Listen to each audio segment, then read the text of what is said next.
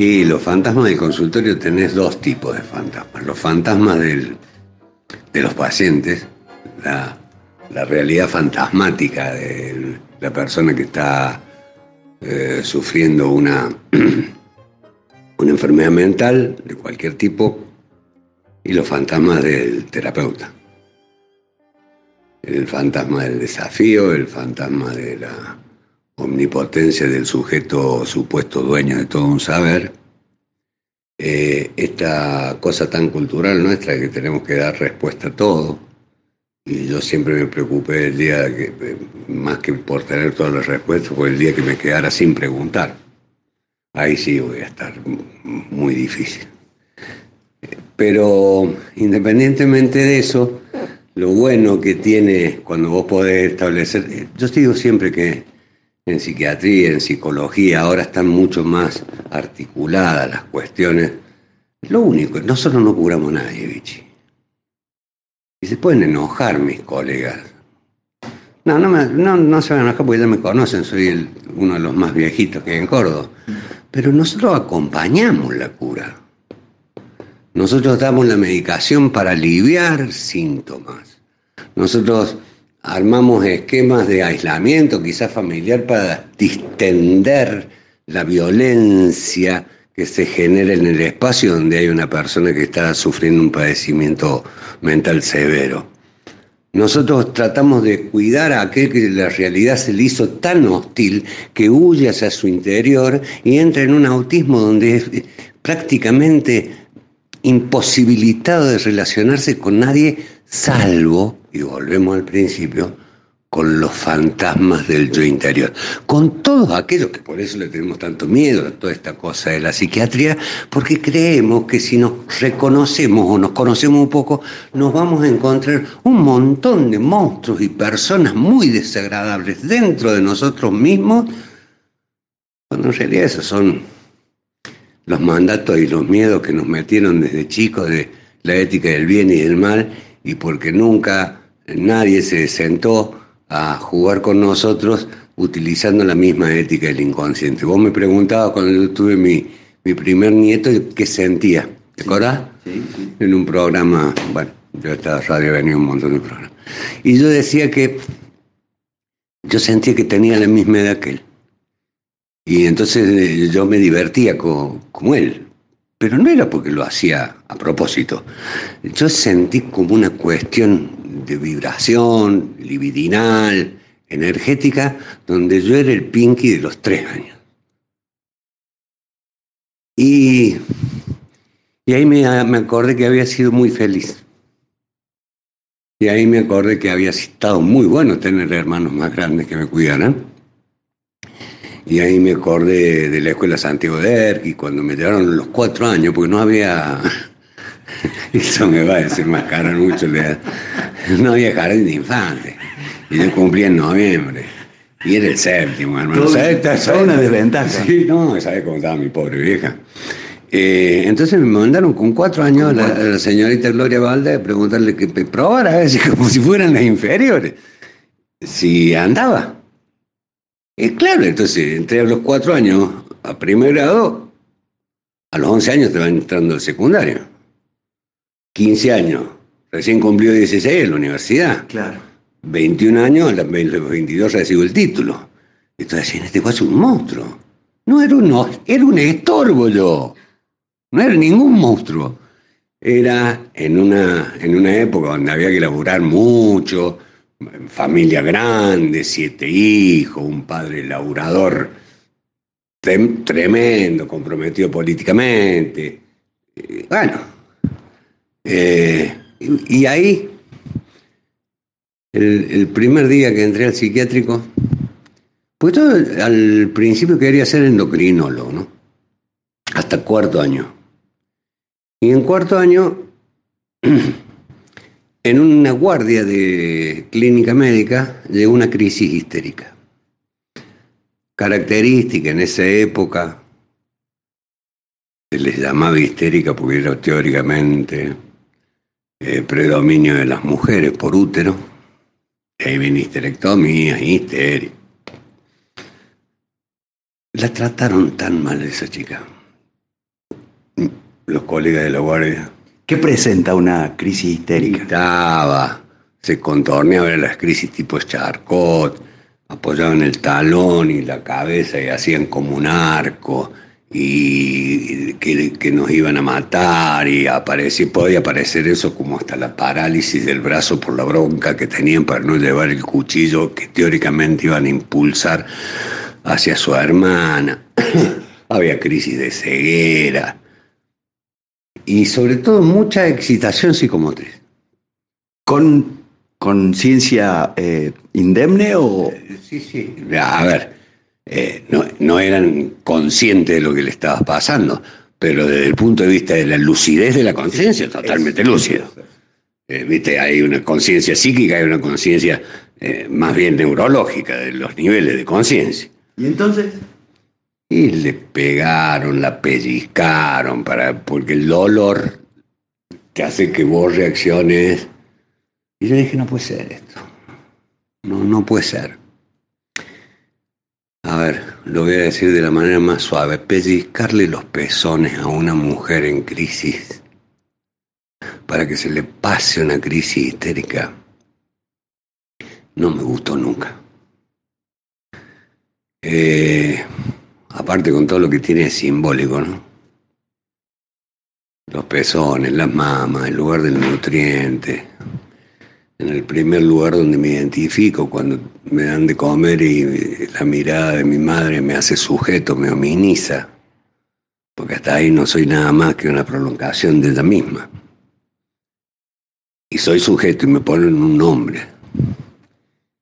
Y bueno, y como siempre supe que por la angustia se nace, con la angustia se vive y de la angustia se huye, eh, porque también me hacía, mi viejo me hacía leer los existencialistas.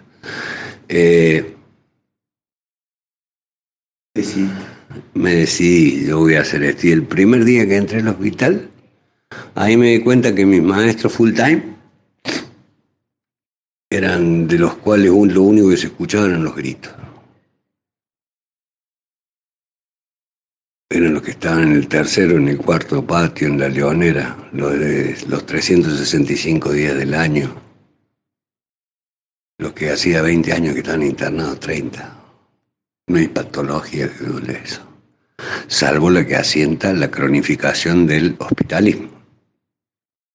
Una epilepsia de una chica de una familia muy reconocida de Córdoba, pero que no quería que supieran que tenía epilepsia se pasó 40 años en el neuro. No la vi nunca hacer una crisis epiléptica. Sí la vi levantar una heladera en un furor epiléptico, de esa grande, de antes, con la manija para adelante, y tirarla a 5 metros. La Lola. Eh, y bueno, también reconozco que soy de la generación del 53, ese es mi año de nacimiento, y entonces tengo una cotemporalidad con una serie de cuestiones de libertades peleadas, de eh, derechos conculcados, de persecuciones absurdas, de transgresiones excesivamente violentas, que yo la fui eh, caminando mientras me iba tratando de formar como psiquiatra.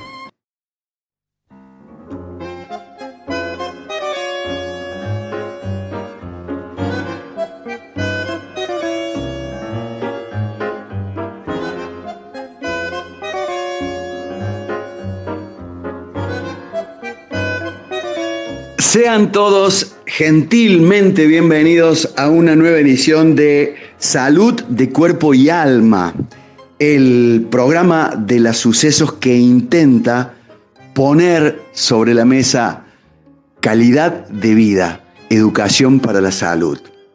Y en este, especialmente porque celebramos el Día del Psiquiatra Argentino. Ya muchos saben quién es, porque han reconocido su voz y se han quedado ahí sentados en el auto sin poder bajarse. Faltan 40 minutos nada más. 40 minutos y bajas.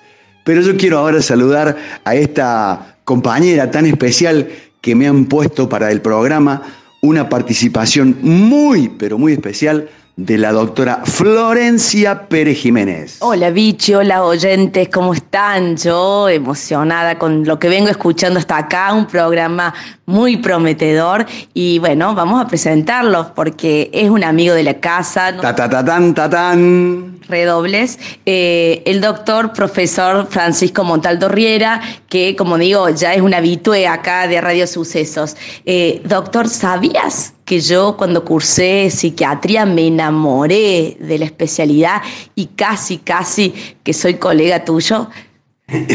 Qué fantástico.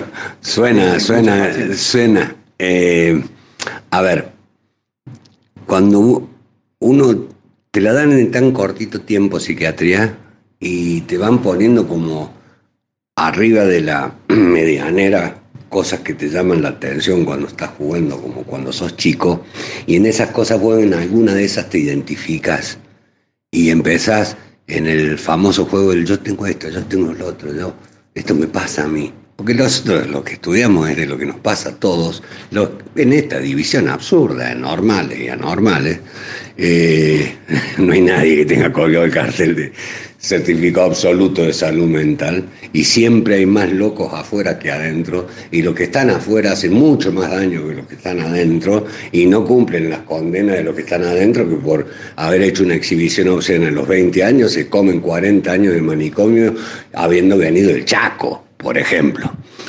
Entonces, evidentemente que aquella persona que tiene sensibilidad y que de algún modo anda buscando qué ser, sin saber que ya es, pero como dándole la categoría de eh, profesionalización del ser, te encanta la psiquiatría. Y yo te voy a decir una cosa que espero que te sea útil. Lo sos. No hay especialidad en la medicina cuando uno trata de ser un médico en serio, no un médico médica seria. Cuando uno trata de ser un médico en serio que juega por él, porque a ese tumor lo hagamos bosta con el paciente, no, no es nuestro solo, porque el sufrimiento de un duelo yo no, me tengo que tirar del séptimo piso, pero tengo que agarrar la mano para que él no se tire. Entonces sí lo sos. Y sos de la manera que yo considero de la mejor manera de ser eh, psicoterapeuta, para ponerle un término intermedio. Aquel que puede curar con una medicación, con una, una operación, un acto quirúrgico, que cura desde el entendimiento eh, preclaro de la vacuna hasta el que abraza en el momento en que el paciente recibe la noticia que no quiere recibir y el que es abrazado, cuando después de haber recibido esa noticia, siente ese paciente que con uno pasó por el lugar más difícil, que más angustia, que más miedo le había metido. ¿Será por eso, doctora, que le pusimos salud de cuerpo y alma al programa? Tal cual, a mí me parece que, bueno, los psiquiatras son como los reyes de la empatía, ¿no? Y, cuánto que los médicos de cualquier especialidad, como dice el doctor, eh, necesitamos formarnos y tener. Mucho lo traeremos de, la cuna, ¿no es cierto? En la sangre eh, creo que la empatía es un don, pero también tenemos que aprender a cultivarla y me parece que ahí tenemos que aprender mucho de los psiquiatras. Y para eso es importante, yo creo en esto que vos decís, que hay algunos que tienen la suerte de tenerlo como característica de personalidad. Y hay otros que eh, tienen que cultivarlo y mucho y se les tiene que enseñar y mucho porque están subidos en un pedestal en donde son más que Dios. Alguna vez me dijo un cirujano en chiste, por supuesto, un gran tipo. ¿Sabes la diferencia que hay entre nosotros y Dios? No, Que nosotros operamos todos los días. Y Dios no. Entonces, bueno, partamos de ahí. ¿eh? Ese, ese ser sufriente que tenés al frente está en una situación muy ambigua. Quiere que vos sepas todo de él. no sabe cómo mierda contártelo. Quiere que te des cuenta, quiere que le adivines. Entonces por eso nosotros venimos de los brujos, de los chamanes, no nos hagamos los puristas. puristas. Ellos necesitan que nosotros les adivinemos y les demos la pócima, que lo saque. Si decía hace un rato que la epilepsia es estar endiablado y poseído por el demonio, esto de que la medicina es sacerdocio, ¿de dónde te cree que viene? Yo prefiero que no sea sacerdocio ni pastores, ni nada por el estilo.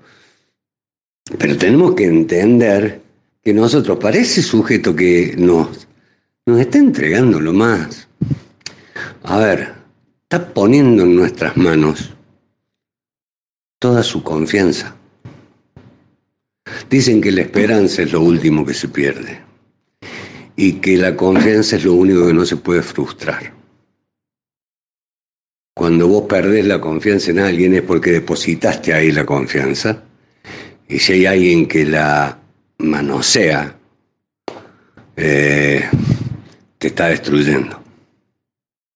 Entonces, seguro, seguro que tenemos que tener todos mayor formación. Yo no, no, no entiendo por ahí cuando muchos de estos eh, famosos psicoanalistas o, esto no es medicina. Mentira, hermano. Yo tengo que saber que si una mujer viene con una depresión severa porque está en una situación muy difícil de la relación parental, con un bebé de seis meses y eh, amamantando, y que además eh, de golpe se quedó sin ir a laburar y lo más probable que sí. Lo primero que tengo que hacer es pedirle un examen, si no se lo ha pedido su buena ginecóloga, un examen de la función tiroidea. El 80% de las mujeres con depresión alteran la función tiroidea. Y el 80% de los varones entre 40 y 50 años que están cursando una depresión tienen altísimas posibilidades de tener un trastorno adictivo al alcohol. Cada uno se va comportando de acuerdo a cómo estamos marcados culturalmente.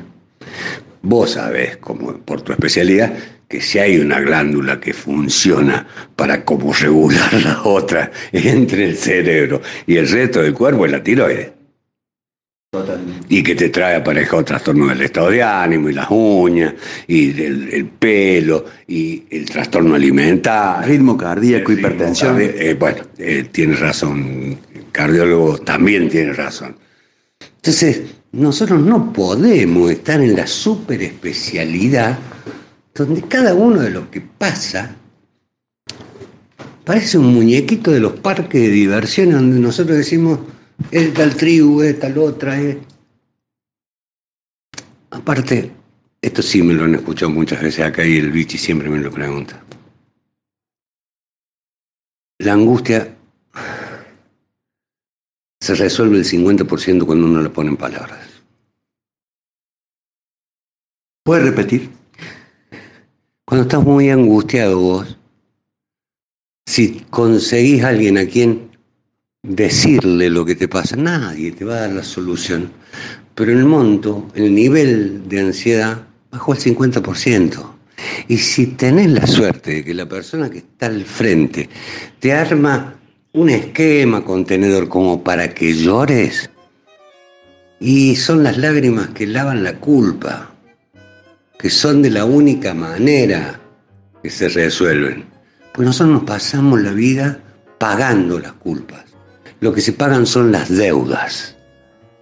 Entonces muchas veces equivocados pagamos las deudas como si fueran culpa, el mostrador equivocado nos da muy mal el vuelto es el profesor doctor Francisco Montaldo Riera en las sucesos celebrando el Día del Psiquiatra Argentino. Hay mucho más.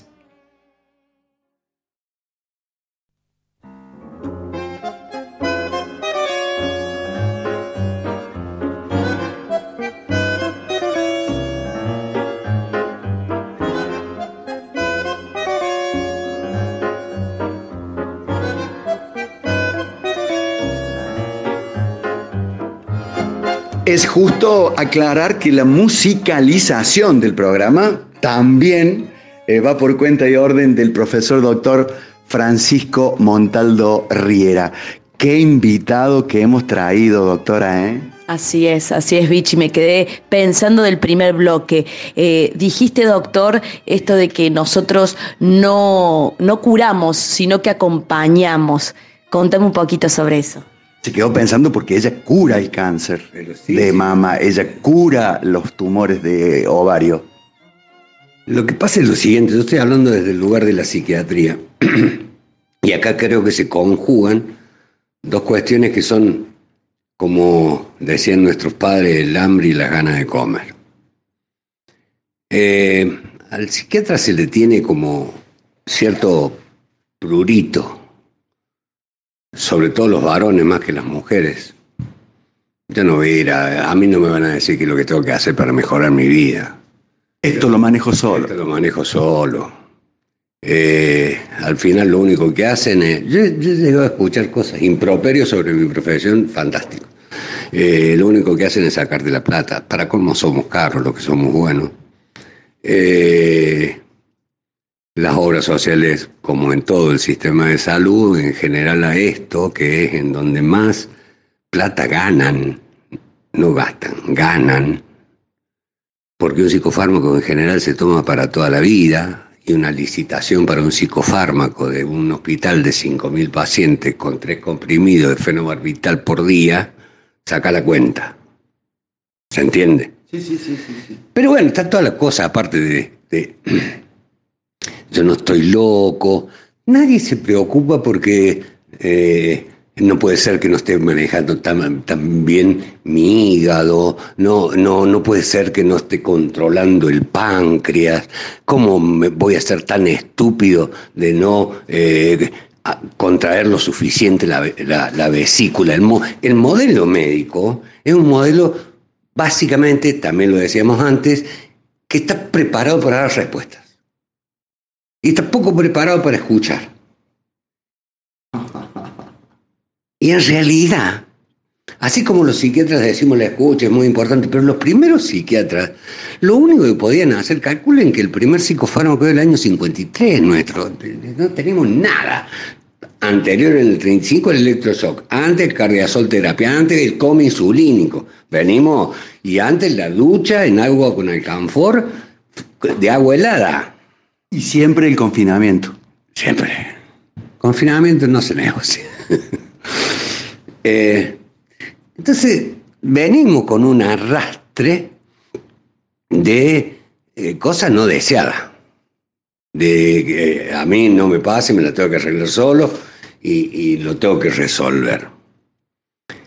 Por el otro lado, también han desvirtuado a, la gente con formación terapéutica como que el psicólogo es un coaching de tu vida. La pelota es un coaching de tu vida. El psicólogo está preparado para básicamente hacerte las preguntas que vos no te querés hacer, leer entre líneas lo que vos no podés resolver y darte el tiempo suficiente para que te vayas con la angustia hasta la próxima sesión, así él puede seguir laburando. Espero que haya quedado claro. Entonces el resto de los médicos se empezó a encontrar hace un tiempo, afortunadamente digo yo, con que ellos sí curan, pero que nunca les alcanza con la cura. A ver, ellos, la doctora tiene un problema en una mama o una mujer, sabe hacer el diagnóstico, si no sabe hacer el diagnóstico, equivoca la puerta de entrada, va a salir por la ventana. Sabe qué tratamiento clínico hacer, si tiene que derivarlo. No, no lo va a operar ella, salvo que tenga la especialidad. Pero sabe que si es un tumor que hay que sacarlo, la deriva el cirujano. Hasta ahí no vamos teniendo problema. Además es de las cirujanas buenas, ¿eh? Entonces mejor todavía. Entonces, y sabe que lo tiene que derivar al oncólogo para que le haga la quimioterapia. Y en, el imaginario sanitario, que incluye enfermeras, paciente, administrativa, anatomía patológica, la autorización de la obra social. Esto circula en algunas mejor, en otras peor, te autorizan la droga, te dan la fecha de operación, te cubren la anestesia, te pagan los mangos, pero bueno, no importa. Hasta que a alguien se le ocurre decir, necesito que esta mujer tenga apoyo terapéutico y interconsulta con psiquiatría. Y entonces ese imaginario del sistema sanitario se descoloca todo. Hemos mejorado mucho, ojo. Estoy hablando, sí, sí, sí, me estoy haciendo cargo del inventario de años que tengo, ¿no? Pero aún hasta el día, pasa hasta el día de hoy. Apoyo, ¿cuántas sesiones? ¿En cuánto tiempo va a mejorar esta depresión? ¿Seis sesiones? Sí, ya lo operaron. ¿Ocho sesiones? ¿Doce? Sí, ya lo operaron. No sé si está con el ahora 12, el ahora 18. Solamente nosotros nos piden. Eh, aquellos que reconocen. Y es como no ponerse a pensar que en la mayoría de las patologías orgánicas hay componentes psicológicos, lo que se llama la psiconeuroinmunoendocrinología. Una alteración, un conflicto, te altera el funcionamiento endocrinológico, te disminuye las defensas psíquicas y físicas. Y cuando vos te pones a investigar de todos los pacientes esos que tenés con cáncer, en los últimos dos años han tenido una depresión severa importante. Primero puede haber sido ansiosa, después de haber sido hipovolitiva o abúlica o hipobúlica. Bueno, y entonces tenemos un paciente que uno de los síntomas guiones de cáncer de cualquiera el cansancio físico y la pérdida del apetito. Trastorno del ritmo sueño, sí, de acuerdo más o menos dolor.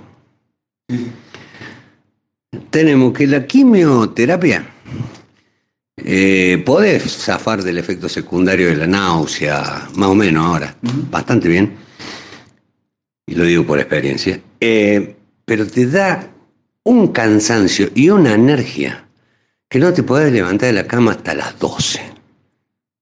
Es más, yo creo hoy que puedo decir que estoy mejorando. Porque hoy tenía que venir a las 12 acá. Tercer lugar. La depresión tiene una tríada. Pérdida del apetito. Pérdida del sueño, trastorno del ritmo del sueño. Pérdida del interés vital y lo que se denomina apraxia sexual, pérdida del interés de la sexualidad. Con todo el trauma de la mujer eh, operada en la mama y si le pusieron prótesis, no le pusieron prótesis. ¿Cómo hacemos si no laburamos juntos? ¿Cómo hacemos? Si yo me encierro en que esto no es cáncer, es depresión. Claro. Me voy a poner yo en el lugar. Y lo guardas vos. Y me lo guardo al lugar. Y lo único que me voy a decir una cosa que es brutal.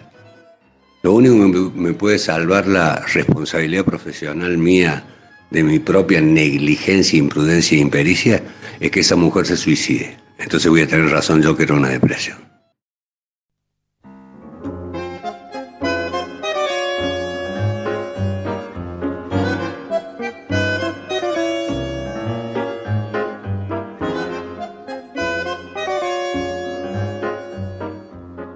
Un día como hoy, pero de 1935, se fundaba en la provincia de Buenos Aires el primer hospicio, así se llamó, para internado de enfermos mentales a puertas abiertas. En razón de ese importante acontecimiento, la localidad de la provincia de Buenos Aires se llama Open Door. Por eso estamos abrazando hoy a, a todos los psiquiatras en su día y nos estamos permitiendo, creo, doctora Francia Pérez Jiménez, un gran regalo, ¿no? Ambos y a los oyentes. ¿Qué te parece? Hermoso, hermoso todo lo que estamos escuchando por parte del doctor Montaldo Riera. Eh, y en esa línea, Vichy, ¿no? Eh, ¿Qué función cumplen hoy estos, estos internados? El viejo manicomio, qué connotación negativa que tuvo en nuestra sociedad. Y me gustaría preguntarle al doctor, doctor, ¿qué funciones cumple hoy estas internaciones, estas instituciones en nuestra sociedad? Guarderías de enfermos mentales. Sí, a ver, eh, esto es a lo largo de la historia de la humanidad, el diferente se lo excluyó. Eh, hace mucho tiempo los mandaban en la nave que afonda en Italia, los ponían en una balsa los locos y lo tiraban al mar. Y allá y no vuelvas más. ¿Cómo es el nombre? La nave que afonda, la, la, nave que se hunde. Ah, Donde se hunde la nave, en el horizonte del mar, eh, se hunde la locura. Es decir, la locura siempre ha, estado, ha tenido que estar como oscurecida, ensombrecida u ocultada. Las cosas que nos dan vergüenza de nuestro propio funcionamiento y nuestras propias contradicciones sociales, en general tendemos a estigmatizarlas y hay una estigmatización fantástica. Pobre, es loco. Y yo le diría, la mayoría de los locos son pobres.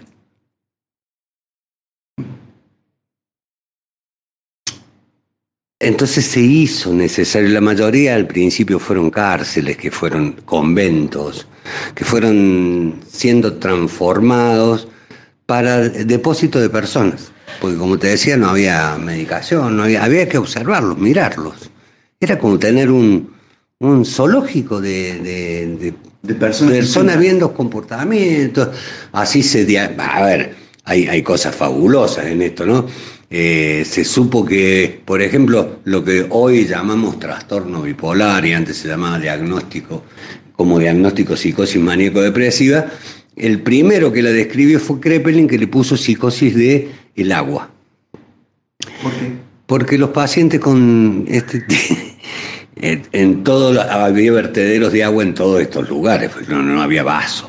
Vos calculás que en un loquero hace muchos años ni vaso, ni cuchara, ni tenedor, ni, documento, ni espejo, ni reloj, ni sabes qué día. El trastorno bipolar actual, en general, tanta la, la envergadura de su carga adrenalínica que siempre tiene calor en la parte superior del cuerpo. Tiene calor. Tiene calor, y, y, entonces va y se moja la cabeza, y se moja la cabeza y toma agua. Y vas a ver mucha gente en esos hospitales, no es que esté mal, ahora está perfecto, que eh, ellos necesitan la botellita como todo el día con agua, se les seca la boca, a veces por efecto de los medicamentos. Eh, eh, esto de los hospitales Open Door Córdoba, Córdoba tiene una historia fantástica, ¿no? Primero que el neuropsiquiátrico de acá de Barrio General Paz es el hospital psiquiátrico más antiguo del país, es de 1890. Estamos hablando de 1935. El, hospital Open Door por excelencia del país fue la, la colonia Emilio Vidal Aval de Oliva, que llegó a tener 5.000 pacientes, eh, cuando la población de la ciudad de Oliva era 3.500 pacientes. Eh, tenía 360 eh, kilómetros cuadrados de pampa húmeda y se autoabastecía. Y la nación pasaba el presupuesto. Y se compraban para que se acuerden, para que lo tengan en cuenta ustedes, un millón doscientas mil agujas para los talleres protegidos para hacer los uniformes que eran 12 kilómetros de tela cada seis meses. Y cuando nos hicimos cargo de la Dirección de Salud Mental, hicimos el censo de pacientes, porque no se sabía de dónde eran nos dimos cuenta que el 30 era de Córdoba y el 70 era del resto del país y de otros países. Y de otros países. Y que inclusive había una monjita que en su noviciado hacía crisis histéricas y el arzobispo la mandó porque le, trastornaba el, convento y estuvo 40 años internado. Y llegamos, y, llegamos, llegamos al colmo paciente que cumplía 30 años internado en Oliva se le ponía el nombre a la calle del loquero. Una cosa Doctor, cuando, cuando yo fui, en época de estudiante, de cursar psiquiatría, había un paciente brasilero que había caído él y no se sabía ni cómo se llamaba ni por qué estaba ahí. Él tampoco. Eh, falaba portugués, con, con cordobés. Claro. Y, y, pacientes del Chaco y pacientes... Entonces, esta, esta capacidad de segregar que tenemos los seres humanos a los que nos incomodan, a los que nos ponen en situaciones violentas, a, los que nos, de alguna manera, nos enorquetan eh, la conciencia en el medio de la garganta. Eh, los hemos tratado muy mal. Hoy y después de un montón de esfuerzos que se han hecho, avances y retrocesos, existen todavía, tienen mucho menos pacientes. Hay lugares que han avanzado muchísimo y otros que llegaron a ser en la Argentina modelos internacionales. La primera sala de emergencia de hombres y mujeres que se atendían en lugares donde, el momento donde ocurría la crisis fue la de Córdoba, está, está en Cuba, está en Italia las estrategias terapéuticas no convencionales de los talleres, los talleres de canto, la radio, eh, pintura, lectura, eh, están desarrollados en todo el mundo y desgraciadamente en este momento ahora en el hospital psiquiátrico están sacando los muros de acá de Córdoba y la están pintando grises. Esa es una buena canción, ¿no? El hombrecito del sombrero gris. Natalio Ruiz. Sí, nunca lo internaron, Natalia, ¿no? Pero iba. Tuvo un gran velorio. Sí, sí, tuvo un, gran velorio y iba. En la recoleta. Eh, eh, ennegreciendo el panorama.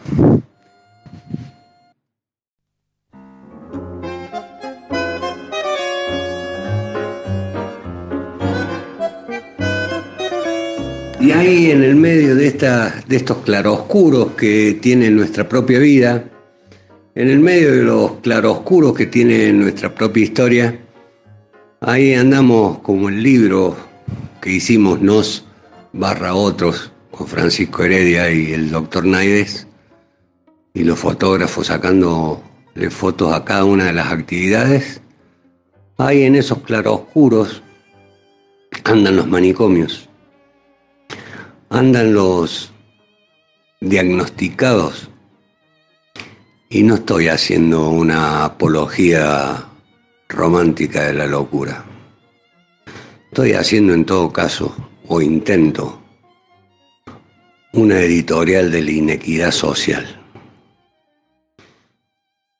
y de la estigmatización.